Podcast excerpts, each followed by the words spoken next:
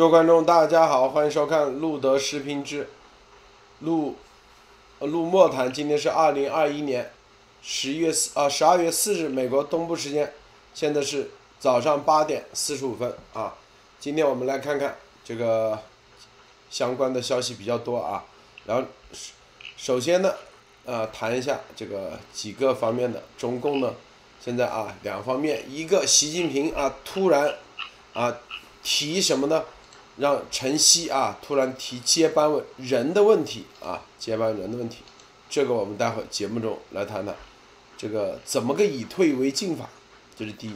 第二，然后中共啊在应对美国即将召开的民主峰会，现在要想要妄想掌握这个什么，这个民主的解释的话语权啊，开始大肆做文章啊，说人什么叫民主。呵 呵啊，一系列的这个媒体的这个公呃宣传开始了，我们看看他们讲的这种牛腿不牛头不对马嘴的这种言论能不能有任何的影响啊？好，首先莫博士给大家分享其他相关资讯，莫博士好。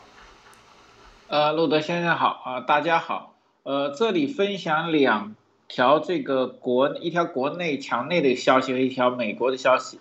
呃，就是墙内消息，现在这个爆出来一个新闻，就是上个月十一月十一号，这个中中共的 CCTV 自己报的一个二零二一年医保目录的这个药品谈判现场，现在被人截图，说出一个事件，说什么呢？整个中共疫苗的费用实际上占用了医保基金非常非常大的支出。大家想想，这个非常大是几？大家知道，整个医保是中共现在结余和老百姓的这个生命钱。但是大家要知道，我查到说，在这个国家医药保障局在十三届人大会议上有一个答复，说是什么呢？预防型疫苗不纳入医保支付范畴，应该由公共卫生资金渠道解决。那其实又打了一个脸，中共根本没有打算用国家的其他卫生资金解决这次疫苗费用，用的什么老百姓自己的钱。所以说，这又说了一件事情：中共国的疫苗免费就是骗人的，用的是老百姓的医保基金。这里又有一个问题，为什么这么长久打完疫苗？在这么一个会议上不经意间说出来，我觉得更有意味了。大家知道，这个说出来会未来什么增加一个中共的噱头？什么噱头呢？由于为了老百姓的生命安全，我们不得不打疫苗，所以把老百姓的医保钱花了。那么现在老百姓看病没有钱了，就不是政府的责任。应该老百姓自己体谅政府，来自己解决，这就有点像什么？中共国经常干的这个，老板在年初的时候，这个许诺天许诺地，又是股权又是基金啊，这跟丫头一样，对吧？刚开始买十倍三十倍，又奖励又有东西，保你什么都保，到了年底要发钱，你要用钱的时候，告诉你不能提现，要锁住。为什么钱都花在你身上打疫苗了？那么意味着什么？老百姓这么多年在医保基金的投入，未来又要被打打水漂，中共又要什么全盘皆输？好的，这里面再多说一个，呃，我不评价，我只说一个事实：美国 CDC 专门有一个叫做 VAERS 疫苗不良事件报告系统。这里面收录了自愿的和美国及国外的这个医疗中的发现疫苗的不良的事件，整个事件呢，它这个系统不承担任何的这个呃建议和法律责任，只是统计。大家有兴趣去看看，我只说一个数字，就是仅这个系统收到的报告，就是说。美国和部分地区已经收到了九十二万近百万的疫苗不良记录啊！我这个不说是什么，大家如果有兴趣可以自己去查看，这是美国 CDC 官方的系统有的。好的，路德，先说到这里，我们开始进入主题吧。好，这个习近平的啊马仔啊，这个陈希啊中组部部长啊，突然在人民日报这两天啊，昨天发文阐述十六十九届六中全会的全会精神，说必须抓好后继有人这个根本大计。文章称，能不能培养出优秀人才，决定中共和中国的兴衰存亡。他还引用习近平的一个说法，说实现中华民族伟大复兴，归根结底在培养、造就一代又一代的可靠接班人。啊，首次啊，这个提起接班人的问题啊，之前这个接班人的问题是一种禁忌问题话题啊，是吧？这个因为中啊，习已经破了中共自己啊在邓的时候设定这个规则规矩啊党规，废除领导人的终身制。隔代指班指定接班人，总书记只担任两届，总共不超过十年，以及七上八下等不成为的规不成文的规矩。然后你看啊，这个六中全会通过各种决议，就是要为接下来的啊这个终身制啊往前做铺垫。现在突然提起接班人，这个接班人，所以陈曦啊没说。是什么时候的接班人？是不是啊？这个习之后的接班人，还是说二十大之后的接班人？是不是？这个当然了，让很多人他可以随时变换风向。这就是中共的这些啊官员，这个经常用这种是吧？这种钓鱼的方式，引蛇出洞的方式，哎，是不是？左人嘴两张皮啊，随时可以去解释啊。但是这个接班人的事情，到底怎么理解？党啊，这个莫博士你怎么看？呃，首先我们说这个路德先生的标题就很明显，本来按习现在，特别是习在上届以后已经终身制了，所以说外界跟中共其实内部都已经基本上默认了一个事实。就是习近平在这一届必将连任，对吧？啊，但是而且连任的期限可能会无限长，这个包括外国媒体和其他的政治分析，不管是左派右派，基本上是统一的。也就是说，在习现在这个年龄的话，根本讨不讨论接班人是没有意义的，对吧？为什么陈曦在这个时候要讨论？现在整个世界都在讨论中共的人权病毒的时候，这个时候只有谁？大家知道，路德社在统习的接班人。我们没有说中共，我们在统习的接班人以及习家未来的这个封建王朝建立之路。那么这个事情最大的影响是谁？三八家族以及中共其他派系的接班人。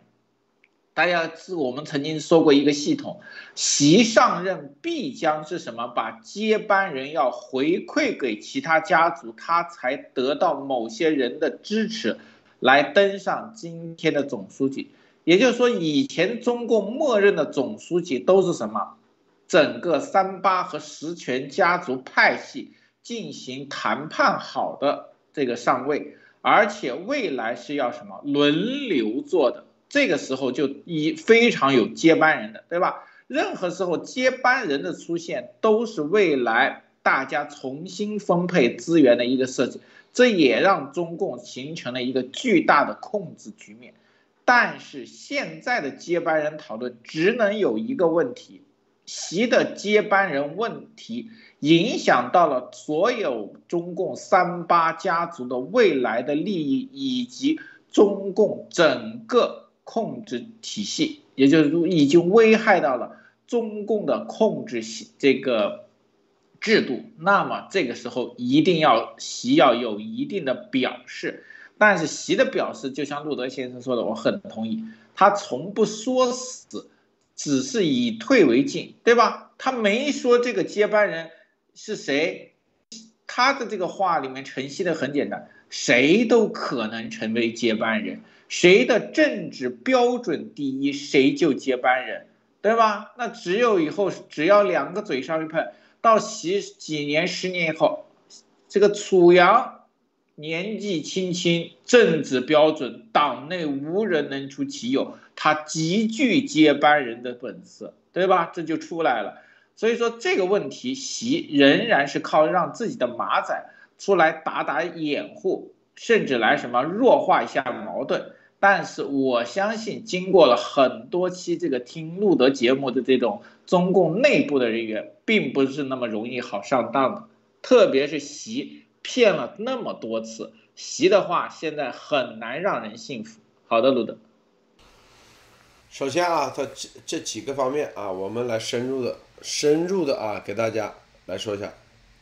这个晨曦啊，这个马仔晨曦啊，说这个话题是啥？最近啊，大家知道这个，首先六中全会这个决议之后是吧？这一系列的大家看明白了啊，你习现在是要超越毛啊。第二，咱们。给他彻底捅破所有的逻辑关系，给他说清楚。他不仅仅超越毛，他要称帝啊，要做皇帝的小丑，最后还要世袭。为什么？你这个灵往那一建，很多人看不明白。现在我们一说完，彻底看明白了。你这个灵，你只要一下去，时间如果在五到十年，他这个待下去的话，一定会被别人毁掉啊，一定无法延续下，因为太大了这个灵。是吧？它不是像什么刘少奇这故居就这么小，是不是啊？并且这里面它赋予的内涵太多，这地宫到底有啥？现在谁都想去看，谁都想去了解，是不是？这是一方面。第二，接班人，接班人按照中共的党的规矩啊，比如说啊，习是在二零零七年的时候。啊，在当时十一大的时候就确定了啊，啊不是十一大，呃十六大就已经确定了他是接班人，是吧？当时突然间就变成了常委啊，国家副主席往那一站，是吧？跟胡锦涛介绍出来，对李克强就进入了常委，这个年龄的梯队，所有的东西啊，这都是啊暗示着、预示着他就是接班人，在那个时候。就跟那个胡锦涛一样，胡锦涛是不是？那那也是啊，这个在，在这个呃八九六四之后的一届啊，就是那个这个什么什么啊哪一大啊就已经进去了，很早，是吧？但是习在十九大的时候没有安排人在他的常委里面新人进去，是吧？二十大。然后二十大之前先来个这六中全会，二十大之前先来个这历历史决议，二十大并且没有任何的苗头，在党内看到有交权的啊，之前交权的迹象，之前可以说是啊猜测，是吧？可以说是谣言，但是现在已经确定了。所有的啊，无论是你要知道一点啊，莫博士，这个所有的党内都要走流程的，是吧？你二十大到底提名谁？不是习说了算，是要胡，因为是隔代指定，是胡锦涛说了算。那胡锦涛说的人到现在有迹象吗？一点迹象没有。胡锦涛是不是之之前胡春华啊这些？常委都还没进呢，一点迹象都没有，这个流程已经彻底给废掉了，党内的都已经知道废掉。那现在陈曦说这啥意思？这是第一啊，党内反习联盟压力太大，出来啊以退为进，说啊我们要考虑接班人问题了，习也在考虑接班人问题了。第二。就是实际上，就画了一个饼啊，给这些人啊，大家还是有希望的啊。第三，这个接班人的标准现在在讨论，意思说啊，是吧？什么哪个标准？要政治标准，讲政治，两个维护啊，维护党的领袖习近平啊，年轻老少说不在年不在乎年龄，说不一定要年轻的，年老的都可以。那这句话就是给他自己打圆场，啊，意思说啊，现在在进常委的这些人，啊，大家都有机会，是不是？不一定说按以前的规矩，啊，是在十九大里头进去的才才是这个年轻的才是接班人，所以这里头在打圆谎，打圆场，以退为进。大家知道中共啊。这个几十年在中国，七十年，他有几几个执政的这个技巧，或者叫术，啊，无论是洗脑术，是吧？但是他在党内，他始终维持啊，他有一个特别的，他们内部的啊，这个就跟以前八旗子弟啊，八旗是用八旗的方式维维系着。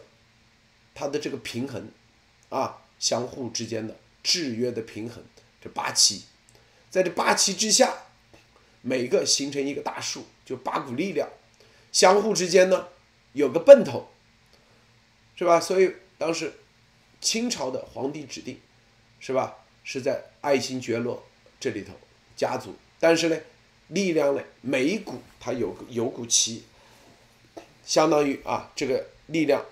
它比较平衡、平均、平衡，大家都有个奔头。中共几十年，就是我们说了三八线以内的三股力量，一个啊，就是邓小啊，这个周周恩来啊、刘少奇呀，以这些为主的特务派啊，共产国际特务派。第二个就是土匪派，第三个就是幺二九运动的学生。在这里，它是三股。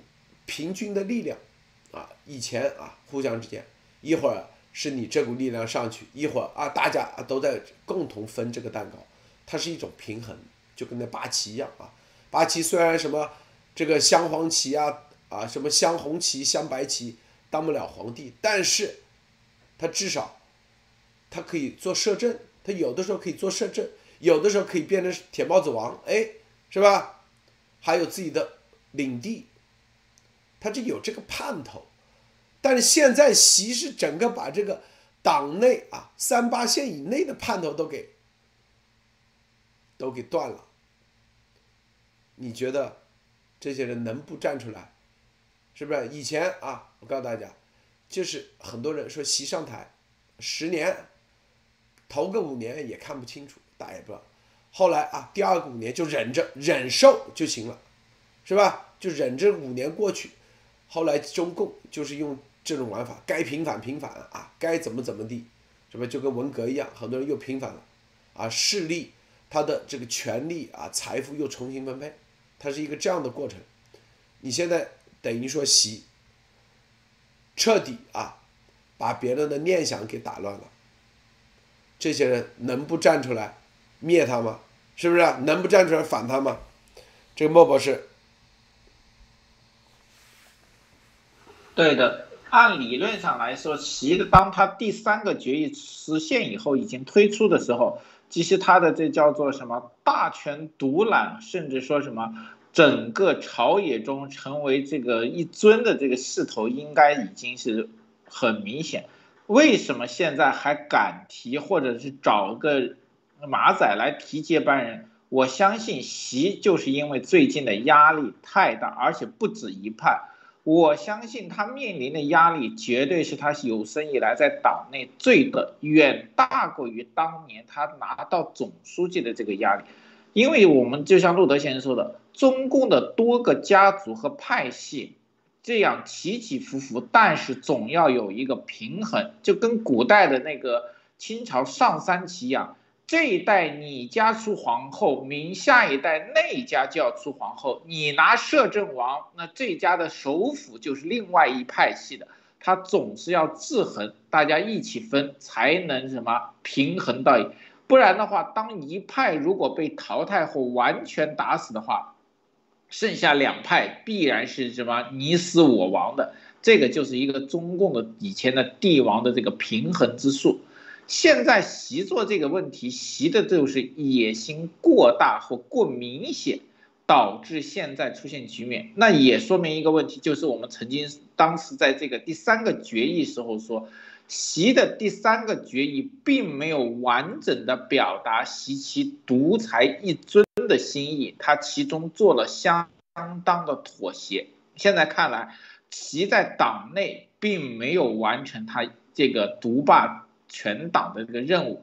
其他的系的反对声非常非常的大，大到什么？大到他不得不把接班人的问题拿出来来缓和压力。这个里面我觉得还有一点问题，就是习当年上位的时候，一定给各个派系专门许诺过接班人的事情，啊，比如说跟这个王震或者其他胡以后我会力挺你的海呃你们的这一派，然后呢跟其他派系说。这力挺其他一派，所以说很多派系肯定被习及其这个齐心家族忽悠了，都觉得习多做一阵子，自己未来可能接替习的宝座的接班人的希望就大。但是现在这一捅出来，这些人才发现，习其实是骗了很多方。我相信从现在来看，习基本上把当年三八的三个派系，还有一些小派系全部欺骗了，对吧？他实际上给这些派系都没有留未来和活口。他这些为什么？大家都知道，他做他爹的陵墓，一直到他孩子的这个培养，看出来他根本没有打算把蛋糕分给别人，实际上是以独霸的。那这个上面他已经撕毁了以前跟所有家族的承诺，那么现在这些家族必然要反扑，但是习呢，这个就是玩这个斗争，就是习家了，包括齐心支持的习家玩斗争绝对是高手，看着压力过大，马上让陈曦出来，我相信在后幕后一定是各个派系，他肯定派人去游说。啊，你们的接班人我力挺，你们的接班人有希望，但是这次我相信很多家族能不能继续被习欺骗下去，现在我觉得很难了。好的，陆总。然后啊，这个习啊，之前忽悠党内啊，忽悠党内三三八线以内的就这样说啊，我这无儿无女是吧？啊，我有女无儿是吧？这个都是为了啊。为了咱三八线以内，是吧？所有的我来做这个恶人，你们不敢的。然后啪啊，这就是拉拢。我拉拢完以后，帮他们啊。那三八线以内之前也在享受着习用反腐这种方式攻城拔寨的时候，他们也在享受利益。这就是这这就跟压头啊，这很多一样啊，以为。能享受到利益是吧？实际上根本不可能啊！走着走着，哎，发现风向不对，风向不对的时候，你要知道一点啊，在中共的，它是啥？它是一个权力体系，它不是像美国的，美国这种是不是民意体系？是吧？美国这才是社会驱动，中共是权力驱动，权力力就是啥？你必须得有实力，是不是？说白了，实力就来源于各个方面，军警特线。哎，三八线以内就发现，哎，走着走着怎么把这全部的啊，这个枪炮啊，什么刀啊，全全弄到你家去了，我这已经全没了啊。说白就这意思嘛。比如说啊，呃，借你们家这把枪，我去把那个谁之前这个你恨的这人给干了，干了以后这枪就不还了，这枪。比如说，就是，啊，就收集到什么武警是吧？收集到应急管理部嘛。啊，我为了更好的管理这把枪，所以啊，咱专门成立了一个啊什么什么队。哎，你说啊是啊，这这人很憨厚老实，是不是？那就拿去吧。一拿去以后他不归还了，找他的时候，然后他直接把你给摁住了，说啊这个枪放你那里不安全，我给你保管。最安全，你再想那个的时候，对不起，把你一起灭了，跑到另外一家是吧？把你的这个刀借一下，跑到再跑一家，你的炮借一下，他是这种打法啊，在这过程中，哎，一点一点，全搜集起来了。搜集到一定的时候，这就是权力体系，它靠的是这个，是吧？靠的是这，它不是靠民意啊，因为民意它可以通过它的权力体系继续控制。好，突然间发现原来啊，这人根本原来之前啊根本不是，是吧？不是什么憨厚老实的啊，不，原来是真正有野心的。这个野心这么大。咱一戳哦，彻底明白了。所有的人他们都彻底明白了，因为你说的这些东西都是他亲身经历的，是不是啊？比如说当时建习陵的时候，他一定不是说要建一个皇家陵园，是吧？他跟党内各派那时候他没没得势的时候，他跟党内各派肯定是啊讨好，哎呀，是吧？说哎呀。俺老爹是吧？这个一辈子啊为党是吧？付出这么多也不求啥，咱也不求钱，就他就以以笑的方式忽悠这些人，是不是？咱就求他有个好安身的地方啊，怎么怎么地？咱说的这，你你问问他有没有说过啊？是不是？齐心也都到处拿着陕北的小米啊，到处跟这里走关系，那里意思说。是不是？哎呀，这个咱洗脑啊，这一辈子钱也没弄到，啥也没弄啊，就求啊，只求有一个能回到自己的家乡啊，生他养他地方富平，是吧？哎，这就忽悠了，让把他这个慢慢的，哎，那行啊，就一个瓢子，一个条子，批了，让他去建吧，是吧？这所有的。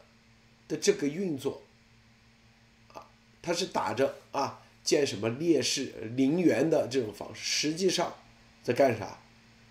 就是建的，这所这建的习陵，而不是啊什么什么烈士陵园。他之前是打着建着烈士陵园的名义，哈，习中心烈士陵园，后来烈士两个字直接没了，变成习中心陵园。再过段时间。就叫习陵了啊，绝对的啊，就像明陵，再过段时间这牌子一换不就得了吗？习陵，是吧？这就是，这党内到现在彻底看明白了，彻底看清楚，压力极大，所以以退为进。你觉得这个以退为进能忽悠得住吗？啊？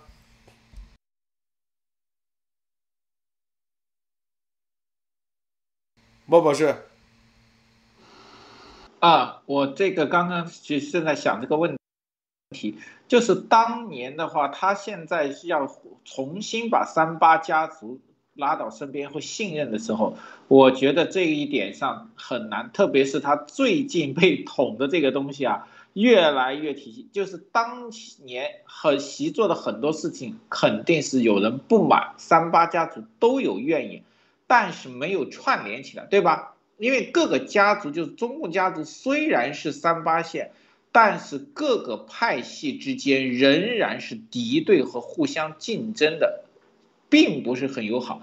所以说，中共的这个派系就是习在中间，全部什么打太极，让这各派互相猜疑。他们觉得啊，习打那一派，那有可能我这一方会得势，但是会最后发现习各个派都骗。他的这根本目的是什么？先打击敌人，壮大自己，慢慢把别人的势力划归手下，就跟中共当年一样，让什么地方军阀跟蒋介石产生间隙，然后他能得到生存空间，再加上日军的侵华来壮大自己，从一个土匪几万人的土匪窝子能发展到一个军人，靠什么？就是靠这种什么。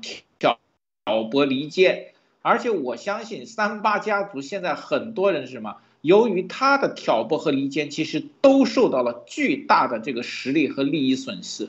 现在这些人一转过头才发现，全被习家给骗了，是吧？以为习干个十几二十年都是大家的，没想到习根本就没打算留汤给大家喝。而且我觉得习当年上台的时候背的黑锅的意思矛头啊，我感觉直指江派，包括丫头出来的问题就是什么？他打着我是红二代，你们跟江都有关系，都有关联，不敢下手，我来当黑人，我把江派这些非三八系以后的人的实力清除出党，这个党这个国家还是咱三八红一代，对吧？红一代、对对对，说的对，让这些现，对，现在才看得出来，为什么鸭王出来打的全是江派，就是靠改革开放一出来，这一波人，这一波人呢以江派为首，其实大家想过没有？江派其实有相当多的这个叫做呃，不说牛人，有一定实力和才干的人，对吧？曾。江还有他提拔的大量的人，这些人让红二代其实压打压的其实相当的差。你看红二代很多做什么都不行，都是靠江派来赚钱。这个虽然他们拿了钱，但是他们心中不忿，对吧？江山是我父辈打下来的，你们现在江派还做大了，钱愿意分给我们分一点，不愿意分可能还拿不到了。对吧？特别是在江鼎盛的时期，你看，连习和胡二代，很多红二代，其实我知道内部很多红二代在江师大的时候都低头了。这件事情实际在整个红二代里面，实际是都是一个叫做默认的。很多红色家族最后屈服到什么？宁愿拿钱不干政了。这个里面让习钻了很多空子。习一定是什么？以打。这个红二呃，这个三八线以外势力来让三八线全力支持他，这样也解释通了为什么习在打击扫黄除恶的时候，其他派系不但不打击和阻止，甚至暗中出力，所以让江现在很被动。为什么江在那么强大的势力被一个习现在打成这个样子？包括王岐山，现在我慢慢明白了。原来习是收拢了所有三八线这个红色家族的势力来壮大自己，哇！现在转过头一看，现在杀完江了，转过头人家不愿意还兵器了，对吧？借了兵，打完仗以后自己壮大以后，自己要成王了。现在这些家族反应过来了，这个时候我觉得真正的内讧才开始。好的，陆子，说太对了啊。当时就这样啊，当时说周永康啊，啊，凭什么咱们红色家族啊弄的，让这些外人啊在这里享受利益？周永，啊，所有的媒体都是这样说啊，所以说周永康，啊，胡耀邦、胡锦涛，你这都，是不是啊？父辈都是在干啥？啊，他们的父辈都在流血流汗的时候，你的父辈在干啥？是吧？哎，这样忽悠，把周永康拿下。至于薄熙来嘞，是不是？这就是他联合共产国际派、土匪派联合共产国际派，土匪派内部啊，加上这个特务派，说我们先把啊幺二九派、幺二九的人给他按下去，啊，他们有知识、有文化，很容易啊，这个煽动能力太强了，太张扬，哎，就把他给联合按下去。刚才说周永康，还包括徐才厚、郭伯雄都这样说，凭什么他们父辈都是一个土包子，让什么？凭什么这个啊，让他有这么大权力？这就是一开始的整个逻辑系逻辑脉络。咱们说到这个幺二九啊，沈从昨天啊，大家去挖一挖，这就是啊，沈从当后来啊，后来完全解密。美国这个当时对那两位美国士兵，一个犹太人啊，海军陆战队的，整个军事法庭后来是判无罪，无罪啊，是吧？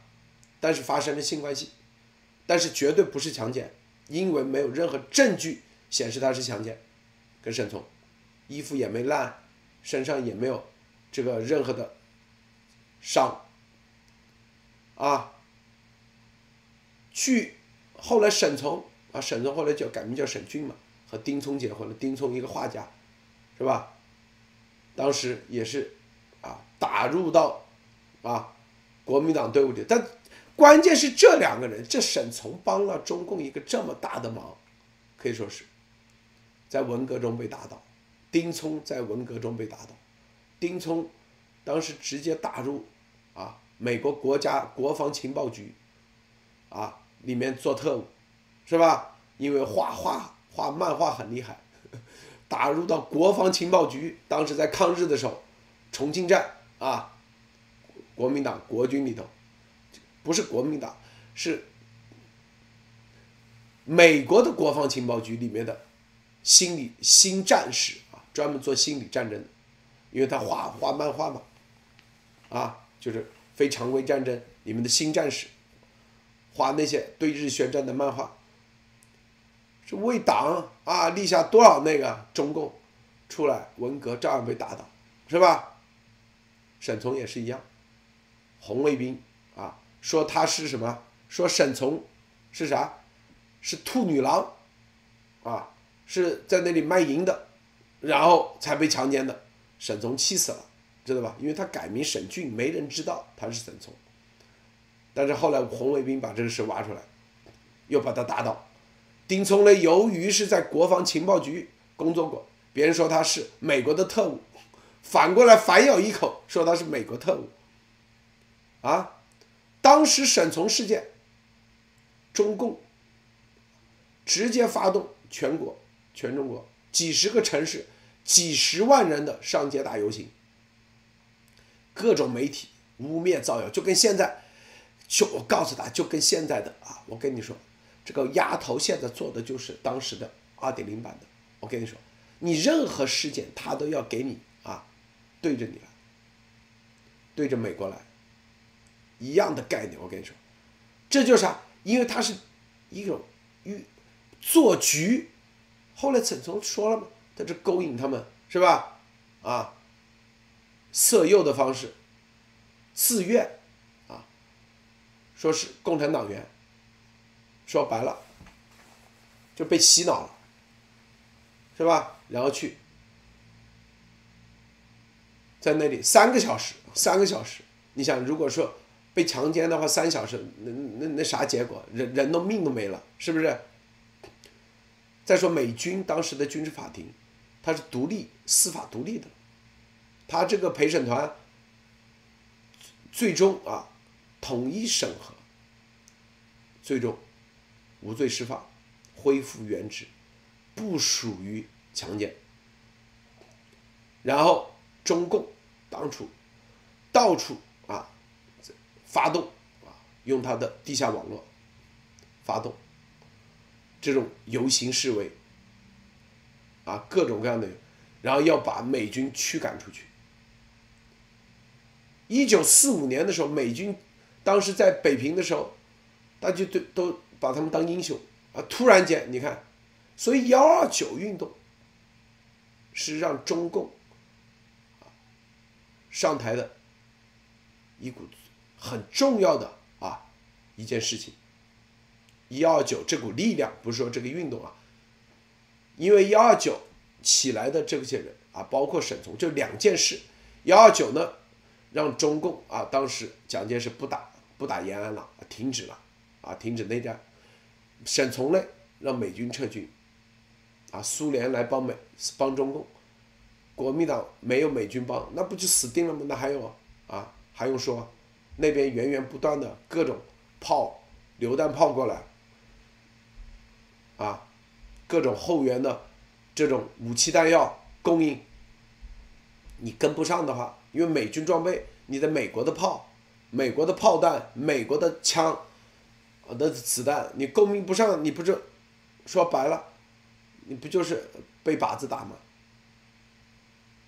然后还有一点，为啥共产国际派啊，像张国焘啊，这都是共产国际派啊，以前叫洛普嘛，就是因为前苏联帮助了啊，就是你在前苏联在外交上你怎么样，当时。当时大家去看啊，东北啊，日本投降的时候，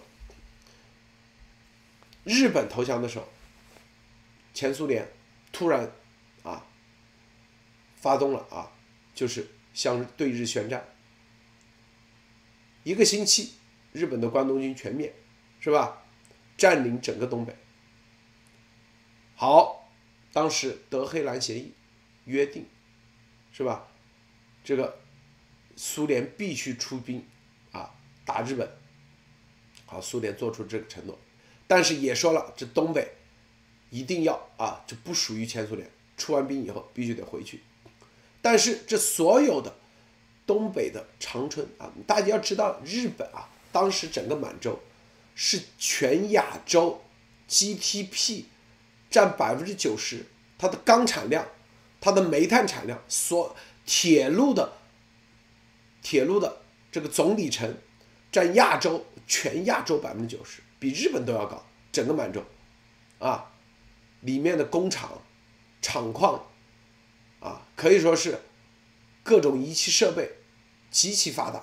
在那个年代啊，相对应来说，苏联一去，直接把这些所有全搬走了，窗户、玻璃都搬走了，并且前苏联在东北，啊，奸淫妇女。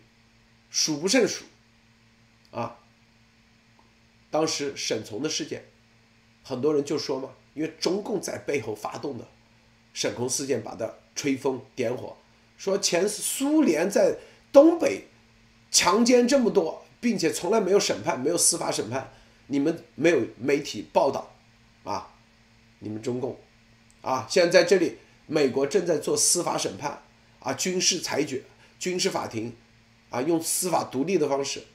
美国的媒体也在报，是不是？你们为什么要在这里搅浑水？这这中共的打法，你看在那个年代，丫头就是学的一一个套路。我告诉大家啊，你们为什么抓住不放啊？在这里搅浑水，发动啊这些人上街。当时前苏联占领东北以后。中共立马派什么东北什么什么挺进军，坐着火车几千人，去这个城市建，去什么长春啊、沈阳啊等等，去要交界，说他们，但是前苏联不让，知道吧？前苏联不让，因为协议约定是国民政府的军队来接，不是共产党的。这个时候，毛他就瞎了。无招了，因为他是土匪派，他跟共产国际这边是搭不上线的。这个时候就只能让共产国际派啊，什么洛普是吧，等等啊，王明的这些人啊，包括以前博古啊，他们的人跟前苏联沟通啊，等于说是又是给立了大功，接管了所有日本人的武器。是吧？接管了各种税收，包括后来在前苏联参与国共内战的时候，啊，提供的支援，这都是共产国际派，啊，当时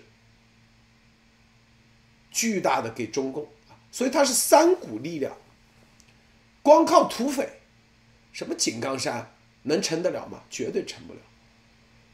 没有共产国际，前苏联，毛能成的吗？成不了。没有这个学生运动，所有的能成得了吗？成不了。所以当时邓小平啊，在八九六四之后就约定了，三八线之前，啊，三方面啊，共产国际的，是吧？然后。一个就是土匪，就是起义的啊，搞农民起义的，咱们就叫土匪啊。然后就是学运的，啊，就就是这个在白区搞运动的三股力量共同啊，这个来成为这个叫做股东一样，三方面啊都因为这个共产国际派的就像那特务情报系统啊，对外渗透啊这些，是吧？然后学运派，那就类似于搞统战，啊，现在演化成现在就是很多统战的，是吧？也有渗透的，啊，就是搞经济的，搞什么科技的啊，搞学校的这些都是文化人嘛，大多数是吧？搞媒体的啊，就是搞媒体的。当时这所有的这些啊，那些媒体都属于幺二九运动的这些人，就是说白了，啊，那边呢就是所谓中国特色，你加个中国特色，这个中国特色呢，就是叫做农民起义派。他们一帮流氓土匪，啊，现在说白了，他们内部都已经乱成一锅粥，互相之间由于习的这个，很多人已经看明白了啊。这个莫博士你怎么看？路德先生说的这个中共起家，就是也是一个回到那个我们当时说中共的最擅长也只会的一个东西，就是假骗偷，对吧？这个学学术学院派呢，骗什么？骗老百姓，搞人民运动。这个呃国这个共产国际派呢，骗苏联，骗骗这个共产国际资源。然后那个土匪派骗谁呢？土匪派以毛为首，骗蒋介石和骗这个美国，对吧？骗农民，骗农民，骗一把戏，骗农民，对，骗农民啊，对，这个习现在可喜欢骗农民了。可以看出，习就是土匪派里面的这个长大的。骗农民，这样的话里骗外骗，骗来骗去，最终什么呢？其他人火拼，损失实力，他们慢慢做大。现在呢，骗什么？这骗到高级了，自己内部开始骗了。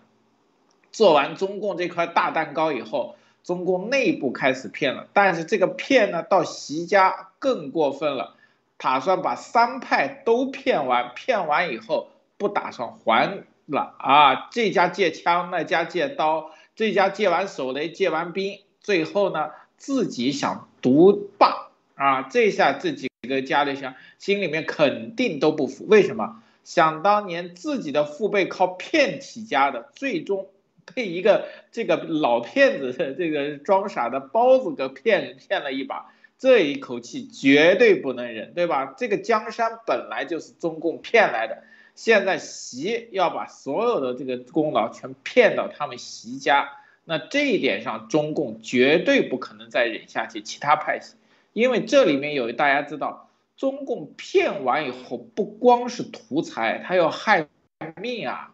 大家想过没有？为什么路德说这里面习家的人也会出来？因为当他的这个骗，他不是要只做中共领导人，他要登皇位。大家知道封建王朝上的皇帝叫做什么？孤家寡人，一入皇位就没有亲情和这个友情这些东西了，全部是血淋淋的政治和权力，对吧？父子反目，兄弟杀戮，那是正常的事情。那现在习家自己都已经出现来了，你觉得其他派系还？相信习给他们许诺吗？还相信徐说什么啊？我们都是战友情，我们的父辈都是血拼的战友，不会给你们下毒手的。但是大家看到没有，在灭江派拿权力的同时，多少红二代，包括博啊，那时候肯定是骗的。这个博不一必定是我们这个红色家族拿回权力的这个绊绊脚石。现在发现，所有的红色家族真正的这个掘墓人应该是习，他要把所有红色家族的利益全部收回自己。那么现在这个党内这些人必定反弹，但是问题是，当年给习借出去的刀枪兵马，现在不但拿不回来，还要对他们下手，他们其实也是比较难受的。那就看他们的反西的决心和动作够不够大了。好的，路德。这个共产国际派啊，后来其实就演变成了第三世界啊，第三世就是对海外有外交啊，对海外渗透的啊这股力量，这股力量啊，是不是？然后啊，幺二九运动的这些人是，这就是笔杆子啊，是不是？然后搞科技的，你像为什么古井生？他和钱其钱其钱学森搭档做政委，他就啊，当时就是搞航天科技嘛，就古井生，他因为他是北大的，是吧？这幺二九运动的，如果说我们说啊，这个国家里头啊，这个这个就是啊，中共啊，这么几十年，就是在经济建设中啊，这幺二九运动的这些人，因为都是学生嘛，是吧？都是文化人、知识人啊，各各行各业的，起到了关键作用。玩手段，啊，玩阴谋诡计，那都是啊，那些当然他每一方百分之百都玩，但是互相比来比去，发现哎，你这就跟黑社会、黑帮开会一样，黑帮啊，有的人还有一点点操守。但是有的，你看，就看那个古惑仔，你看那个，他有的黑帮的老大，他就比你更狠，给你做局，是不是？这些，啊，这些，这就是啥？这样的，我们说这是告诉大家，这样的体系，它必然走到最终帝制世袭，为啥？因为相互之间，啊，一定。会，是吧？不买账，那你你没看哪个黑帮走着走着，哪有这种相安无事的？绝对要火拼，为啥？就说一个，就最基本的，咱们啊，举个例子，是不是？啊，这个人在铜锣湾啊，那个人是吧，在什么什么旺角，啊，旺角的这个收保护费的时候。是不是？然后，嗯，不小心，这中间就可能很多边界上的矛盾呢。啊，王角的人说往上面报，报给他老大，啊，那个人，啊，铜锣湾的人跑到咱们这收保护费了。那问了你为啥跑到咱这收？铜锣湾的说啊，这个人开分店开到你这来了，他总店在我这里，当然我收啊。那你说这这旺角的说凭啥？是不是？难道啊，他只要开总店，那啊总店分店你都都都得你收，是不是？这就是矛盾，就各种各样的矛盾。这种矛盾往上报的时候，添油加醋啊啥，报到老大老大的时候，刚开始是一点点，盖住没事，这个让他收。一看啊，对方一看有迹可乘，是不是？我就通过这个方式把你旺角的一点点给渗透了。就跟着把刀枪给借走一样，哎，对方一看，这对方通过这方式，啊，人越来越多，钱越来越多，并且啊，现在明目张胆的不仅仅是啊开分店的了，现在直接要过来，是不是？说啊，这家的儿子在你这里开店都得我收，因为。他祖籍在这里，那你说，接下来怎么办？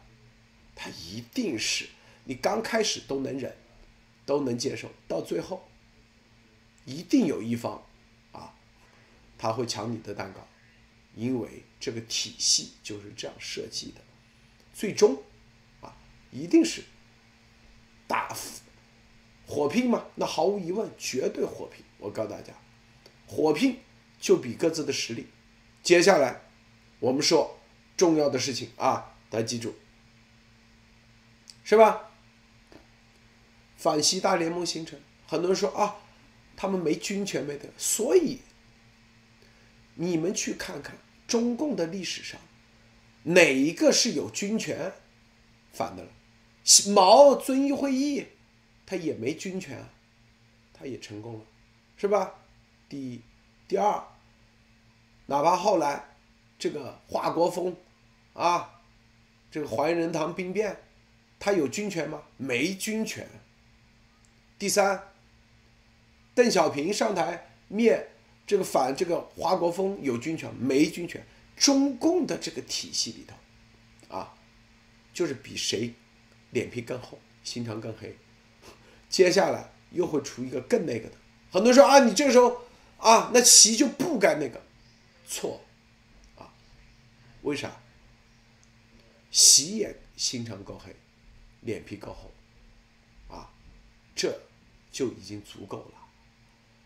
就是黑帮的火拼，之所以火拼完以后，有有一帮赢，那是因为那方力量还不够。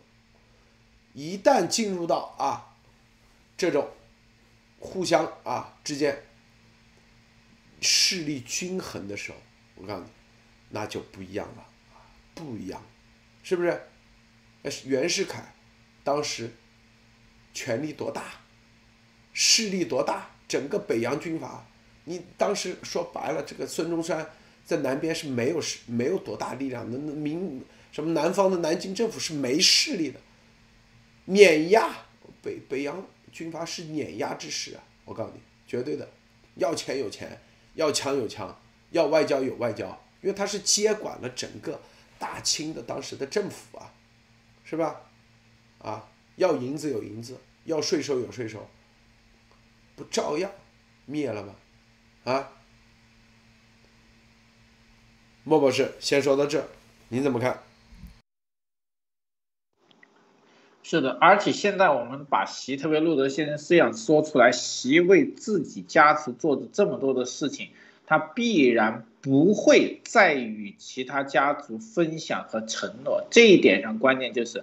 其他家族要如果只是利益的多少，很可能其他家族就像什么地盘啊少一点重一点，谁让对方势大呢？对吧？少赚一点，反正死不了。但是现在的问题是，齐要全盘接手所有三八家族的权利，就是古代还有一个叫做杯酒释兵权，还有鸟尽工厂。那现在习这一点上必然更加过分，他做的这些事情。必然不会让输在什么？他自己靠骗偷、靠这种流氓团伙、这种，呃浑水摸鱼上的，他自己一定最怕什么？怕别人家族也浑水摸鱼上来，对吧？这个叫什么？比的是你更无耻，他人很可能未来更无耻。为了把这个事情堵住呢，那最好的方法就是把其他三八家族的可能性全部灭了，就像什么？所有的皇子都死了，剩下一个人，那他必定是皇帝，对吧？这个事情是最保险的。那么习现在也想做这个事情，那其他家族现在就不是说什么少挣多挣和少少一点地盘的问题，是整个未来的命运全部可能要交给习，就是说了简单一点，生死存亡之战了。这个时候，这个时候即使习在势大。其他家族，我觉得必定要什么绝地反扑，因为你如果现在不反扑，那当习，大家都看到习的手段了，他现在手上没有任何人善终的，对吧？不管你只要没有死，埋到墓地里，你们都是会被他彻底的折磨弄完。这一点上大家要认清，习在狠毒上来说，绝对是红色家族里面数一数二的。好的，路。说太对了啊！你看，这个习啊，大家看啊，咱们无论说给他做雕塑的，给他死了，是不是？二零一三年，给他看风水的任法荣死了，今二零二一年五月二十六号，就连这个傅高义啊，是不是死了？去年年底，所以啊，这个很多人。看明白没有？咱们报的东西啊，都是很精准的。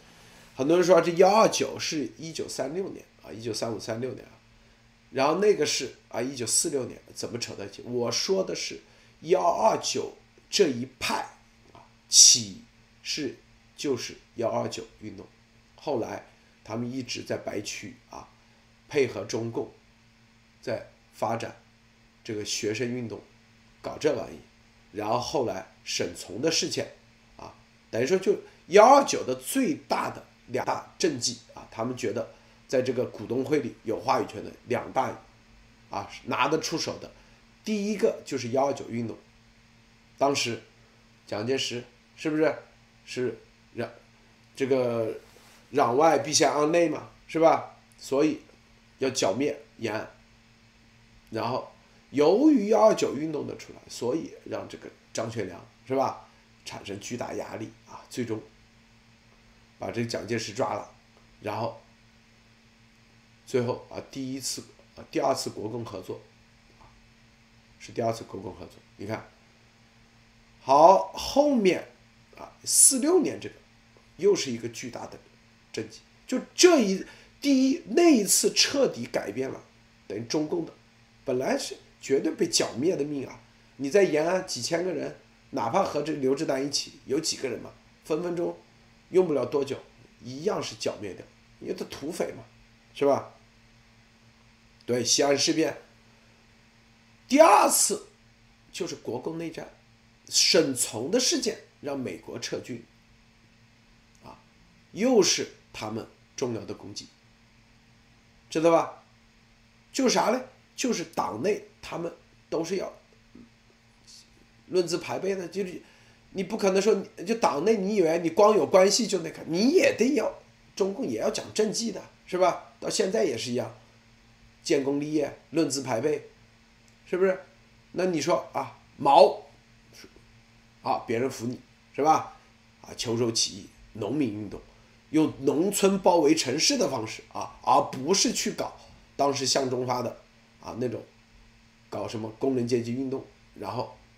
啊，搞选票，搞议会，就枪杆子住政权，是吧？然后直接发展自己武装，哎，哎，这个你有功绩，就是发展农民，说白了就发展一帮无知的农民。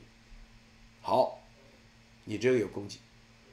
当然，西北三王，是吧？习仲勋刚搞，刘志丹，哎，就是那一伙的。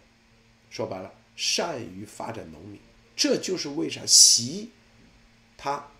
现在搞的都是善于发展农民、老百姓搞这玩意，是不是？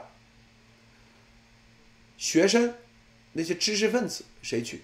那就是幺二九运动的这帮人，其中代表古井生，是吧？这范范成秀，范成秀是啥级别？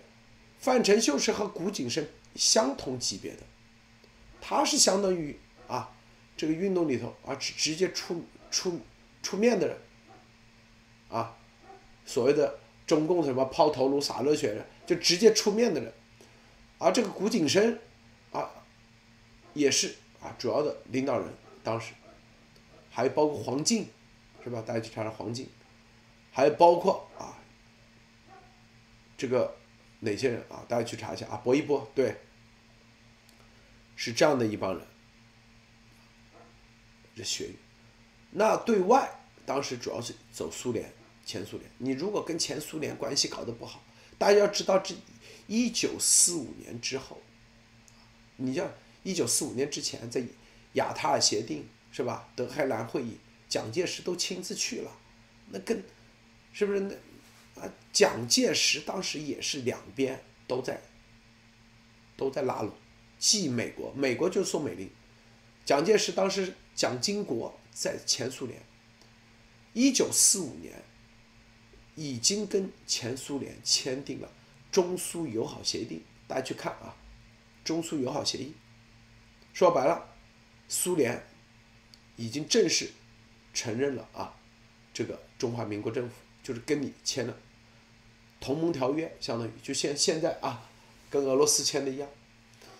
如果前苏联不帮中共，你国共内战，中共绝对输百分之百，知道吗？就那点烂武器，前苏联如果不让中共去把东北啊日本的武器给接管，还给他银子，那中共能有能能能起啥作用？所以中共的啊这个政权获得就是三方面骗，骗苏联啊和是吧？骗了。张张学良骗了北大这些学生，又骗了农民，几方面共同骗，所以他才啊所谓的一百年就是这样走过来的，都是一帮啊骗骗子互相之间还看不上眼的嘞，就觉得我骗骗的比你多，凭啥让你做皇帝啊？就这概念，我啊这幺九的说没有我的那个幺四发动的这个沈从事件，你能赢得了吗？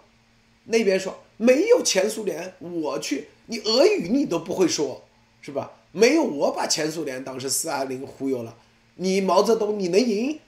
毛泽东说没有我，这个你们之前能站得住脚，你这几个人不早就给灭了？就这意思。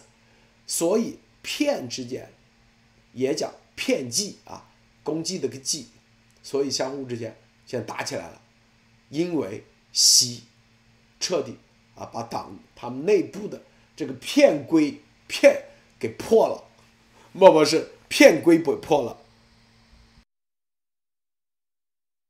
对的，就是说骗子就黑帮之间也有黑帮的叫做义气和他的底线叫做潜规则。但是习上台就把这个整个黑帮内的规则给骗了，就是骗完了，骗多骗少大家各凭本事。但是习现在不光是骗，骗完了还要掀桌子，这一下其他人就不干了，对吧？你骗钱、骗地位、骗实力可以，你有本事啊，大家愿赌服输。但是习现在不光骗完，还要掀桌子，对吧？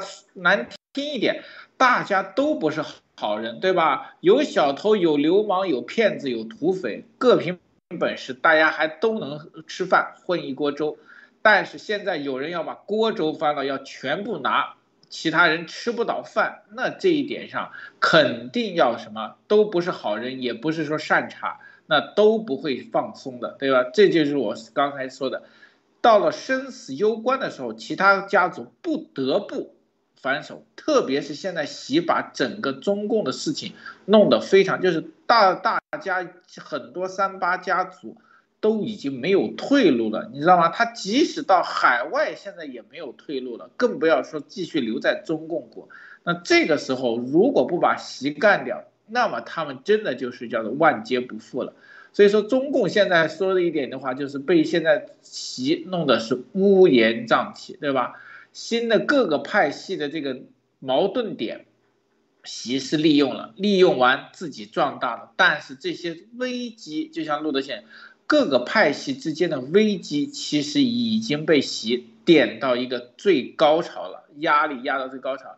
有可能这个现在习这个楚阳事件就是这个导火索，中共内部的这些压力必将开始爆炸啊！那这样的话，就看看是不是重归一尽呢？还是习借势把其他人全部炸死。总之，共产党这一次绝对是元气大伤，对吧？大家是内斗起来。但是还是这个我们说的东西，如果中共倒了，其他人上台或者中国换成新一代的，必然要把中共这个毒瘤和思维全部清除干净。不然的话，再来一个骗子，对吧？你可以看到，中共绝对是汇集了各种骗子，老百姓有老百姓的骗法，学生有学生的骗法，这个工人有工人的骗法，外国人有外国人的骗法，对吧？他谁他都能骗，他有各有一套骗子骗术在那里。所以说，如果自己不行的话，最终很可能再被这些人骗，这个就可悲了。好的，鲁德。除了啊，刚才说三八线以内的这个片啊，他们彻底看明白了。那习身边家人、身边人也彻底看明白。哦，原来是吧？你之前说啊，说什么这个楚阳是吧？啊，只是啊，这个别人挺那个的啊，挺乖巧的啊。现在你一旦称帝，我很多人不知道称帝的意义，为什么啊？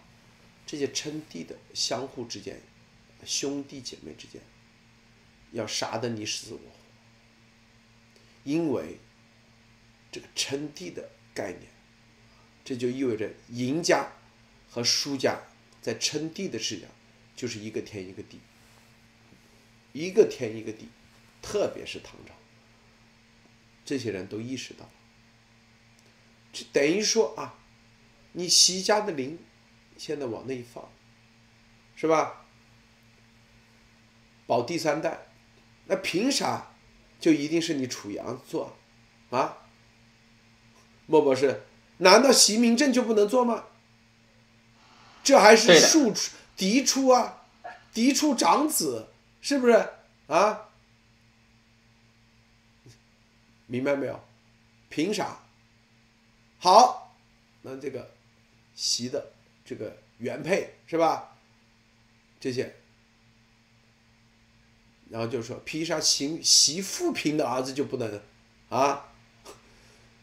怎么的？这还是原配啊？这也是嫡出啊？你这都属于庶出，你要搞帝制，那行，咱们按帝制的规矩来说话，是不是？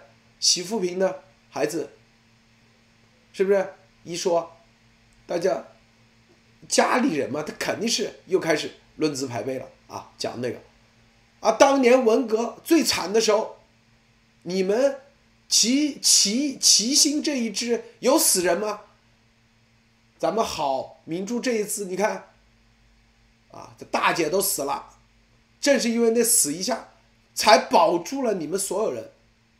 当时因为啊，他们的大姐跳楼自杀，正是因为跳跳楼自杀，然后很多人同情他们家，才保住了后面的那些孩子，包括习近平、习近平。他说没有啊。咱那个大姐的，你们能不一样被不被打？文革早早就给灭掉了，是不是？这话说的在理呀，绝对在理。我告诉你，这就是邓小平能活下来，就是因为邓朴方给搞残了。因为当时文革就这样，你家一定要死个人，不死人，善不罢休，誓不罢休。这家家里头，你看啊，现在只要，啊，这所谓当时在文革活下来的老这领导干部这些，都是，都是，家里一定要有个人献祭。我操，那个毛就是这么狠，知道吧？是不是？你大姐当时直接主动跳楼自杀，你们生了啥？你们不就是少吃一点，少穿一点，是不是？但是当时。咱这个啊，原配这一支受到多大的冲击，是吧？吃屎，是不是？泼粪啊？凭啥？习仲勋的那个就一定是？问题是在这里，知道吗？啊？大家看明白没有？莫博士啊？是的，就是说中共感觉上是以家族和来弄，是让比如说包括楚阳啊，这个奶奶带着，可能可以造成一个事情，就是这个中共还是以家庭观念为主，实际上错了。就是陆德先生他们这个官衔，实际上是以权力的分配和权力的获得来对家人进行叫做呃分等级的。你只要威胁到，那么。权力的更替比亲情根本没法比，对吧？中共国以包括中华历史上给他们看的七侠五义啊，这些乱七这种侠义类的专东西，都体现了一个事情，包括中共国的呃中华民族的四大名著，其实核心都在是一个权力，对吧？不包括《西游记》以外，《西游记》也是，大家去想想四大名著。四大名著的核心是权力至上，谁拿到权力，这里面就是最高的。你不但有仁义，你不但有艺术，你还有褒奖。那权力的通途之上，你做的所有的恶事，都可以当你获得权力的时候变成是好的。为什么？所有的文字、历传、史书你写，对吧？这里面就会就变成什么？当时被你迫害死或者被你踩在脚下上位的人，可以被写成啊，为你鞠躬尽瘁，为你坦荡赴死啊，慷慨赴死，这个都变成了功绩。而且大家想过没有？如果习想继续登位，就我们路德先生当时说的，我一直在想，他必然要什么？逆天改命，做古中华民族的传统。逆天改命是要什么亲情或亲友的血来做的，对吧？就是拿一点说难听一点，古代和皇家做任何大事必然要血祭，这个东西说着好听，实际上非常残忍。拿什么？不会拿敌人，一定拿至亲之人或者什么最亲近、至公之人啊，最劳苦功高的人来做这一点，这一点上才能体现其权力的这个巅峰和叫做什么虔诚，懂吧？你怎么显示你虔诚？你逆天改命，你怎么向老天爷显示？你习家是逆天有这个资质，你必然要用亲人的东西来做。想想，真的是这还现代社会，真的是习家这一点上，绝对是天怒人怨。看看他们怎么收场。好的，路。这个习啊，他为什么什么格萨尔王、萨格尔王这些东西？他就是坚信这些。你别以为他格萨尔王，他他听完以后。他虽然不知道里面就那种，反正知道，啊，原来还有这事，因为格萨尔王大家去看啊，这个人突然间，啊，就西藏的，啊，这种说书人，之前字都不认识，突然就能说几十万的格萨尔王传，很神奇的啊，这确实确有其事，他就坚信这个，就是坚信，是吧？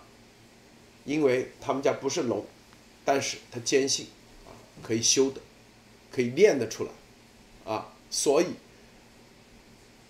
这个过程是非常残忍的，非常啊。当年这个朱元璋没都说他不是真龙天子，是吧？他就做了一件事嘛，啊，当时所有的这个文文人都不愿意给他。啊在朝中当官，为啥？因为说他是土匪出身，啊，因为这个东西，啊，中他们他们有讲究的啊，你是窃取的天下，所以不愿意。当时说说白了，就是让他把这个南宋的啊那些给他请回来，啊，这这朱元璋就杀人啊，是吧？杀了多少？你看看，他不是杀老百姓，他是就跟那个积分一样，他一定是杀的王侯将相，王侯将相，因为那种积分高，身边的王子或者是这些啊兄弟，这积分高，你杀普通老百姓有啥积分啊？所以他就杀的都是这些人。那习，你看，给他做雕塑的雕塑家死了，哎，看没有？这个风水任法荣死了，哎，那傅傅高义死了，哎，你看，这都跟积分有关系啊！我我感觉啊，这个，所以这里头，他的所谓的什么？以退为进，还是谈论接班人的问题，已经没人信了，不会再有人信了，知道吗？啊，当然，习是绝对不会放下手中的权力，因为他就跟那个越王勾践一样，他吃的那苦太多了，他知道一旦手中没权力的时候，他连狗都不如，啊，他知道他怎么虐待啊胡锦涛啊等等这些啊已经。手中没权力的，说白了指着鼻子骂，是不是？啊，一个巴掌就是王金阳过去啊！你王震只是没这权利而已。莫博士最后分享一下。好的，这路德先生说的就跟当年打游戏一样，你要到后面升级到这个最后了，你必然杀的是高等级的这个怪物，你才能拿到积分，对吧？现在。已经是这个一尊了，他要成皇帝，必然是什么？跟他级别相似和叫做是不相上下的人才足够来他用来做祭品。这一点上，真的想想，血腥之味真的是扑面而来。那么其实也是我们说的，既然这些三八线内和习家的人已经被习和齐。心看成什么？未来成功路上的你们是他们的血食和祭品的时候，这个时候的反扑必然是凶狠和凶猛的。为什么？这是到了生死存亡之际，这也是一个叫做什么中共独裁宿命的一个体现，对吧？他独裁到这个时候，必然会产出像习这样的这个恶魔，不然的话，他自己就彻底会崩溃，对吧？那现在习这个恶魔一出来了，所以说中共自己都要跟这个恶魔一战，想想真的是有点可悲，但是。我们要看到的是，习的疯狂很可能造成整个中华大地的涂炭、生灵和浩劫。这点上，很多听这个听众，我们要认识到这一点。虽然是高层的血斗，但是中共历来的高层之间的斗争，死亡最多的其实是平头老百姓。好的，路德。好，谢谢莫博士啊，谢谢诸位观众朋友，别忘了点赞分享，今天节目就到结束，别忘了。